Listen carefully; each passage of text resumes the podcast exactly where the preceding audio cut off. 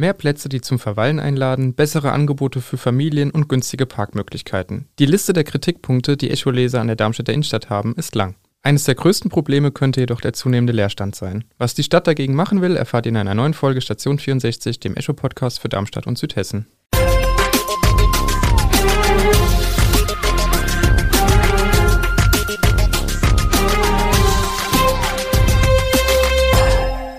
Gute aus der Echo-Redaktion. Mein Name ist Julia Kühirt und wie mein Kollege Christopher Hechler eben schon verraten hat, soll es heute um die Darmstädter Innenstadt gehen. Hallo Chris. Hallo Julia. Bevor wir richtig in das Thema einsteigen und auch auf die Kritik unserer Echo-Leser zu sprechen kommen, meine erste Frage an dich. Gehst du oft in Darmstadt shoppen und wenn ja, was fehlt dir an der Innenstadt? Da ich nicht in Darmstadt wohne, gehe ich auch nur selten dort shoppen. Im Dezember wollte ich mit einer Freundin ähm, nach Darmstadt zum Shoppen gehen und wir haben uns dann kurzfristig für das Loop 5 entschieden, weil man da einfach besser parken kann, äh, kostenlos parken kann vor allem und äh, ja, mehrere Geschäfte eben auf einem Raum hat. Wie sieht es bei dir aus? Also ich muss ehrlicherweise zugeben, dass ich nicht mehr allzu oft in der Innenstadt unterwegs bin. Das hat allerdings Gründe, die sich auch in den Zuschriften der Echo-Leser finden lassen. Zum einen wären da die Parkgebühren, die hast du ja eben auch schon erwähnt. Die sind nämlich je nach Parkhaus einfach zu hoch. Jetzt könnte man natürlich sagen, klar, fahr doch Bahn, das ist günstiger, aber mit rund 6 Euro für Hin- und Rückfahrt von meinem Wohnort aus ist das eben auch nicht so günstig, dass es keine Rolle spielen würde. Im Endeffekt stellt sich für mich und ich denke auch für viele andere Leute automatisch die Frage, muss ich wirklich in die Stadt? Denn zum einfach mal bummeln gehen sind Park- und ÖPNV-Kosten für viele Menschen einfach zu hoch. Weil du damit schon mitten im Thema bist und einige Kritikpunkte aufgreifst, kommen wir doch einfach auf die erwähnten Zuschriften zu sprechen. Auf Facebook und Instagram hat das Echo nämlich euch, unsere Leser und Zuhörer, gefragt, was ihr euch für die Darmstädter Innenstadt wünscht oder was ihr für Kritik habt. Die meisten genannten Punkte waren weniger kleine Läden und weniger Ketten, mehr besondere Geschäfte, bessere Angebote für Familien, Verweilmöglichkeiten, mehr Cafés, Park-and-Ride-Möglichkeiten und mehr Grün für die Stadt. Einer der Gründe, der beispielsweise manchem Café im Wege stehen könnte, wird von unseren Lesern ebenso genannt, nämlich die teils sehr hohen Ladenmieten. Mehr dazu weiß unsere Kollegin Birgit Fempel aus der Stadtredaktion, die sich regelmäßig mit der Darmstädter Innenstadt beschäftigt. Birgit, du berichtest ja regelmäßig über die Innenstadt. Wie ist denn dein Eindruck in Sachen Leerstand? Sieht die Situation düster aus? Also ich bin Ende Dezember mit unserer Kollegin Tatjana Döbert einfach durch die Fußgängerzone marschiert. Und die ist ziemlich genau 500 auf 500 Meter groß und wir haben den sichtbaren Leerstand gezählt und auch dokumentiert. Und wir sind auf unglaublich 44 leere Läden gekommen. Das ist jetzt zwar so, dass im Januar der Leerstand immer größer ist als im Rest vom Jahr, weil diejenigen, die schließen oder auch die, die umziehen wollen, das Weihnachtsgeschäft unbedingt noch mitnehmen wollen. Und Januar und Februar sind im Handel und in der Gastro traditionell immer die schwächsten Monate. Aber das Ergebnis, das hat dann doch von City Marketing über die Politik bis zu den Investoren alle ziemlich erschreckt, mit denen ich seither drüber gesprochen habe. Woran liegt das denn? Also sehen wir jetzt die Auswirkungen der Pandemie? Ist die Konkurrenz im Internet zu groß oder sind es die stark steigenden Betriebskosten, die ausschlaggebend sind? Also insgesamt hat sich's verschlimmert auch auf jeden Fall aufgrund der Pandemie. Die Leute äh, sind während der Lockdowns einfach nicht mehr einkaufen gegangen. Die sind gewissermaßen einkaufsentwöhnt. Und Einkaufen hat ja auch wirklich viel mit Gewohnheit zu tun. Zumindest stelle ich das an mir immer mal wieder fest. Und der Onlinehandel hat in der Zeit auch total zugelegt. Ich habe nochmal die Zahlen nachgelesen. Und die sind äh, von 72 Milliarden Euro 2020 auf gut 97 Milliarden Euro 2022 gestiegen, also um die 30 Prozent. Und in dieser Zeit ist auch die Darmstädter Innenstadt an einigen Stellen zu einem mm, unattraktiveren Ort geworden, weil Einzelhändler und insbesondere die mit den ganz hohen Mieten, und da sprechen wir von um die 100 Euro pro Quadratmeter in 1a-Lage dieses Risiko nicht mehr tragen wollten und auch nicht konnten und entsprechend gekündigt haben. Und Leerstand ist hässlich und Leerstand zieht Leerstand an, sagt der Moritz Koch vom Henschel. Kannst du uns aber was dazu sagen, warum die Schulstraße noch so gut funktioniert? Das ist das Konzept ja ein bisschen speziell im Vergleich zum Rest von der Innenstadt. Also Schulstraße ist eine relativ einfache Formel. Inhabergeführter, vielfältiger Fachhandel Ladenflächen um die 60 Quadratmeter mit dadurch überschaubarem Risiko, moderate Mieten von um die 35 Euro pro Quadratmeter, verantwortungsbewusste Vermieter, verantwortungsbewusste Händler und Identifikation, ganz wichtig. Drei Millionen Euro, auch aus Förderkonzepten des Bundes und des Landes, stehen für die Belebung der Innenstadt zur Verfügung. Was soll damit passieren? Die Stadt investiert in ein Innenstadtentwicklungskonzept. Da sind vergangene Woche die Ausschreibungsfristen für die äh, Quartiers- und Leerstandsmanager abgelaufen, mit denen die Stadt konzentriert und auch konzertiert den Leerstand angehen will. Da ist äh, Zwischennutzung für diesen Leerstand ein Stichwort, was in vielen Städten in Deutschland angegangen wird. Und vor allem natürlich dort, wo es vor der Pandemie schon viel schlimmer war als in Darmstadt. Hier war es relativ lange noch ziemlich entspannt, jetzt nicht mehr. Und mit dem Innenstadtentwicklungskonzept will die Stadt erreichen, dass dieser Citykern als ähm, Multi-Erlebnisort wahrgenommen wird man kommt her, weil man ins Bürgeramt muss oder weil ich dort arbeite oder weil man gut umsteigen kann oder was erleben will oder gut essen will oder alles miteinander. Und wenn man dann schon mal da ist, dann geht man auch dort noch einkaufen.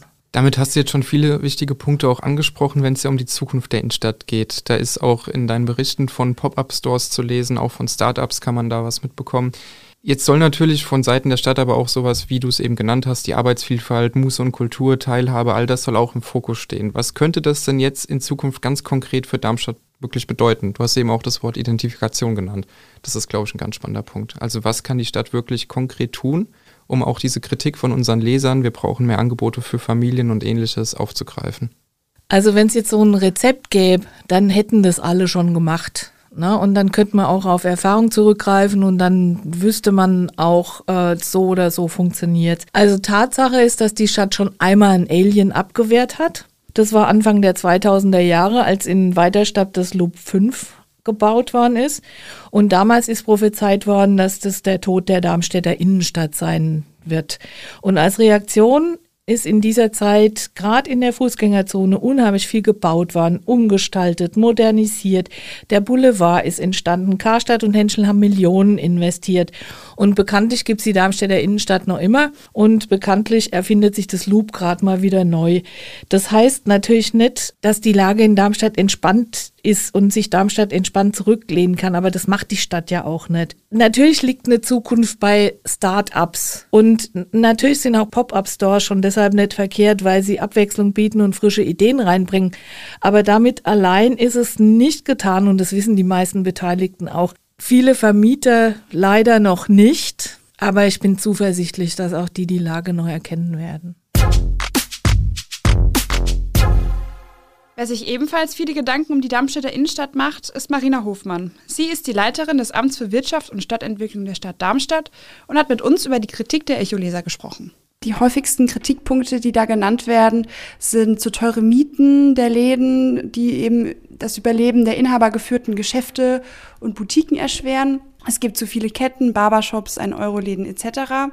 Weiter fehlt es unseren Lesern an Restaurants, Cafés, Orten zum Verweilen, Angebote für Familien, wie Spielplätze beispielsweise, ein Park-and-Ride-Konzept und angemessene Parkgebühren. Inwiefern hat die Stadt denn überhaupt Einfluss darauf, welche Geschäfte in der Innenstadt, ähm, in die Innenstadt kommen? Wir sind ja nicht die Eigentümer all dieser Immobilien und somit können wir auch nicht direkten Einfluss im Endeffekt nehmen. Es gibt äh, ein sogenanntes zentrenrelevantes Sortiment, was man versucht äh, im Endeffekt in die Zentren ähm, ja zu konzentrieren, zu fokussieren. Nichtsdestotrotz ähm, heißt es aber nicht, dass das auch so umgesetzt wird. Also sprich, wir haben Eigentümer, Immobilieneigentümer, die nun auch mal Leerstände haben und die, die auch vermieten wollen.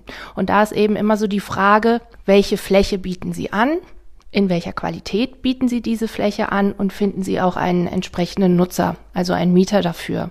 Und da, das ist tatsächlich Verhandlungssache dann der Immobilieneigentümer. Und manche springen dann eben auf das eine Geschäftsmodell oder auf das andere Geschäftsmodell, investieren in die Flächen oder investieren nicht in die Flächen. Und dann merken sie, dann es sind eben unterschiedliche Qualitäten an Flächen und unterschiedliche, ja, ähm, Nachfragen und ähm, da eben genau den, den Match zu finden, das ist manchmal gar nicht so einfach. Und da können wir nun aber als Stadt ja ein bisschen vermittelnd vielleicht wirken.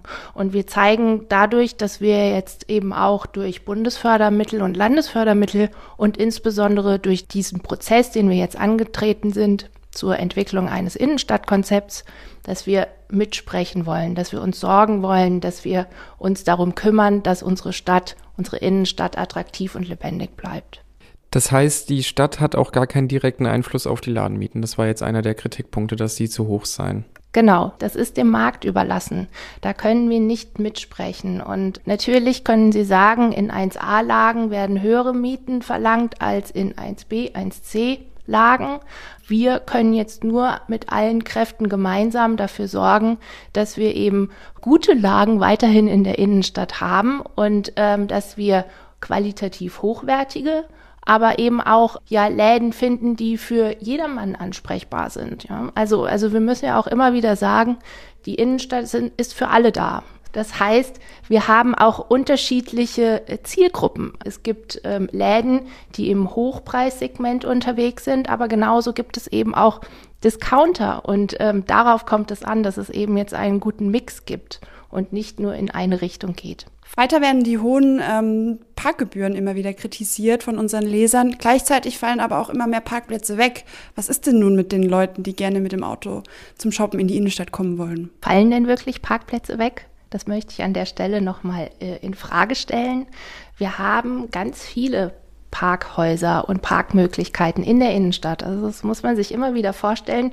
Unsere Stadt ist ja ähm, im Endeffekt untertunnelt und hat viele Parkhäuser, Parkplätze und auch in unterschiedlichen Preissegmenten. Also ich meine, wir haben rund 4300 Parkplätze. Und das heißt, ähm, wenn ich in die Innenstadt möchte und kurze Wege möchte, dann kann ich einen Parkplatz im Endeffekt aufsuchen und ähm, dort mein Auto abstellen. Das ist zwar nicht umsonst, aber ich leiste mir auch ein Auto und deswegen nehme ich das vielleicht dann auch in Kauf, dass ich äh, die Parkgebühren zahlen muss. Jetzt muss ich bei den Parkgebühren dann aber doch nochmal nachfragen. Auch wenn wir jetzt 4300 Parkplätze, haben Sie gerade gesagt, in der Stadt haben, die sind ja gerade um den Innenstadtkern schon schnell weg. Und wenn man dann ins Parkhaus fährt und steht da fünf Stunden, hat am Ende 12 Euro auf der Parkuhr, ist das, glaube ich, auch für Leute, die hier shoppen gehen wollen, einfach nicht so richtig attraktiv. Es ist schon ein Kostenfaktor. Da haben Sie als Stadt jetzt vermutlich aber auch nicht so viel Einfluss drauf, weil auch die privat geführt sind, richtig? Das ist richtig. Gibt es denn dann Ideen für ein Park-and-Ride-Konzept oder ähnliches, das nochmal auszubauen in Darmstadt? Wir können, wenn wir den ÖPNV mitdenken, dann gibt es auch an den Randlagen Möglichkeiten, ähm, einen Parkplatz aufzusuchen.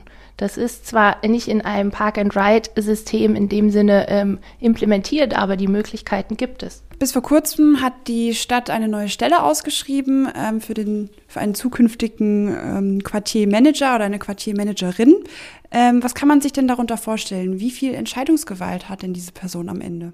Es geht erstmal im Grunde darum, ähm, dass wir durch die Bundesfördermittel die Möglichkeit haben, einen City Lab zu eröffnen. Das heißt, wir werden sichtbar, nämlich sichtbar auch in einem Leerstand, äh, dass wir uns um die Innenstadt kümmern. Das ist im Endeffekt eine Anlaufstelle und wie Sie wissen, die Innenstadt äh, hat unterschiedlichste Akteursgruppen. Das sind Anwohnende, das sind Geschäftstreibende, das sind eben auch Kundinnen und Kunden, das sind Kulturschaffende und, und, und. Und ähm, da ist es uns wichtig, einfach mit den unterschiedlichen Akteursgruppen ins Gespräch zu kommen, ein interkulturelles Netzwerk ähm, aufzubauen, im, eben genau zu schauen, wo hakt's denn, wo können wir eingreifen, wie können wir eben auch zum Beispiel Startups mehr in die Innenstadt wiederholen, wie können wir denen eben auch Probierflächen äh, zur Verfügung stellen und eben genau das zu tun, unsere Innenstadt attraktiver zu gestalten. Das City Lab in einem Leerstand heißt, dass Sie also tatsächlich ansprechbar vor Ort sind, dass da jemand ist, auf den beispielsweise jetzt Kulturschaffende sind auch genannt worden, auf den die Leute zugehen können und fragen, wie können wir uns in die Stadt noch besser integrieren? Also wie können wir Leerstand in der Innenstadt nutzen? Habe ich das jetzt richtig verstanden? Genau, das haben Sie richtig verstanden. Okay, äh, was könnte denn dann zum Beispiel für die Kultur dabei entstehen? Also Sie haben jetzt vorhin gesagt, und das ist ja dann einfach auch so, dass vieles eben in privater Hand ist, dass die Stadt gar nicht so viel Einfluss darauf hat, welche Läden wo entstehen oder wie auch immer Kultureinrichtungen. Also wie konkret kann denn dann der Einfluss von diesem Quartiermanager aussehen? Was kann der denn dann machen, wenn der Leerstand ja trotzdem weiter in privater Hand ist? Wir haben das Glück, dass wir unterschiedlichste Stellen haben. Wir haben ja einmal den Quartiersmanager, dann haben wir ein, ähm, soll ein aktives Ladenmanagement aufgebaut werden und eben auch nochmal Bei der Stadt gibt es ja auch noch die Funktion für das Leerstandsmanagement. Also wir haben unterschiedlichste Ansätze, wie wir da vorgehen können. Das heißt eben auch in Richtung wie kriegen wir den Fuß in die Tür bei den Immobilieneigentümern. Das ist eben auch eine große Hürde. Viele Immobilieneigentümer haben auch Scheu, gerade insbesondere für Pop-up-Stores, ähm, Flächen auch mal kurzfristig zur Verfügung zu stellen. Und hier treten wir als Stadt, als Vermittler im Endeffekt ein und versuchen eben genau das äh, zu ermöglichen. Und das ist eben für Kulturschaffende, für Startups im Bereich Handel, für Gastronomie und, und, und alles denkbar. Bei Pop-up-Stores ist es ja in der Natur der Sache, dass sie dann eben nicht so lange da sind, sondern erstmal nur eine Zeit lang und man guckt, wie es läuft. Vielleicht zieht der Laden dann weiter. Bei Startups ist es ja jetzt aber auch oft so, dass die nicht unbedingt auf Dauer, also nicht unbedingt für die Dauer aus, ausgelegt sind. Jetzt hat die Stadt aber, wäre meine Vermutung, doch eigentlich ein Interesse daran, längerfristige Lösungen zu finden, oder? Also wenn ich jetzt von Pop-up-Stores und Startups höre, denke ich mir, ja, das könnten Übergangslösungen sein, aber vielleicht nichts auf Dauer. Ja, das ist das, also das ist das eine, ähm, das ist klar. Ähm, aber nichtsdestotrotz brauchen wir mutige Leute, die etwas ausprobieren. Und äh, das ist mehr als wichtig, weil wir nämlich äh, die, den Innovationsgeist und die Kreativität unserer Leute brauchen, um die Innenstadt auch an manchen Stellen einfach zu verbessern. Gleichzeitig ist es logisch, dass wir auch langfristige Geschäftsmodelle äh, brauchen, beziehungsweise Flächen, die entsprechend auch eine Nutzung wieder erfahren. Wir tun das eine und lassen nicht das andere. Deswegen aktives Ladenmanagement heißt ja auch, wir schauen genau, welche Ladenkonzepte auch langfristig auf die Fläche kommen können. Wer arbeitet denn alles zusammen jetzt an einem neuen Konzept für die Innenstadt neben dem Quartiersmanager? Wir sind vom Oberbürgermeister und dem Planungsdezernenten im Endeffekt beauftragt worden, ähm, diese Steuerungsgruppe zu bilden. Und diese Steuerungsgruppe ähm, beinhaltet das Stadtplanungsamt, das ähm, Amt für Wirtschaft und Stadtentwicklung, welches ich leite, und genauso Darmstadt Marketing und City Marketing. Und wir äh, sitzen zusammen und überlegen uns genau ähm, über zum Beispiel das Quartiersmanagement, das City Lab und die anderen ähm, Ansätze im Bundesförderprogramm, wie wir genau vorgehen. Jetzt haben wir schon viel über die freien Flächen auch gesprochen. Ich würde aber ganz gerne nochmal zurück zur Kritik auch, die unsere Leser angebracht haben, äh, was Cafés und Orte zum Verweilen und Angebote für Familien betrifft. Das hat natürlich auch etwas mit freien Flächen zu tun. Also Café kann man ja wunderbar auf einer freien Ladenfläche dann eröffnen. Aber wie sieht es denn mit den anderen Sachen aus? Gibt es denn da Überlegungen, die Stadt für Familien eben beispielsweise oder als Verweilort auch noch schöner zu machen? Ja, natürlich. Wir sind ja mit unserem Entwicklungskonzept dabei, genau die unterschiedlichsten äh, Nutzungen der Innenstadt wieder aufzuwerten. Und da gibt es äh, das Innenstadtversprechen, was insgesamt sechs Funktionen beinhaltet und eben unterschiedlichste ja, ähm, ja, Zielgruppen auch hat. Und natürlich ist es uns ein großes Anliegen, Kinder und Jugendliche auch dort mitzudenken und eben genau äh, so zu denken, dass sie nämlich unsere Innenstadt von morgen ja auch beleben werden. Die Stadt hat sich also einiges vorgenommen, um unter anderem gegen den Leerstand vorzugehen. Wie gut das läuft, erfahrt ihr natürlich im Darmstädter Echo und auf echo-online.de. Dort und hier in den Shownotes findet ihr natürlich auch die Artikel von unserer Kollegin Birgit Fempel. Das war's dann auch schon wieder mit Station 64. In zwei Wochen begrüßen euch wieder unsere Kollegen Lena und Felix hinter dem Mikro. Ciao. Tschüss. Modern, schnell und übersichtlich. Wir haben für euch unser Newsportal neu gestaltet. Top-Geschichten, Livestreams, Videos, Podcasts oder Umfragen. So erfahrt ihr immer aktuell, was in eurer Region los ist. Klickt euch rein unter echo-online.de.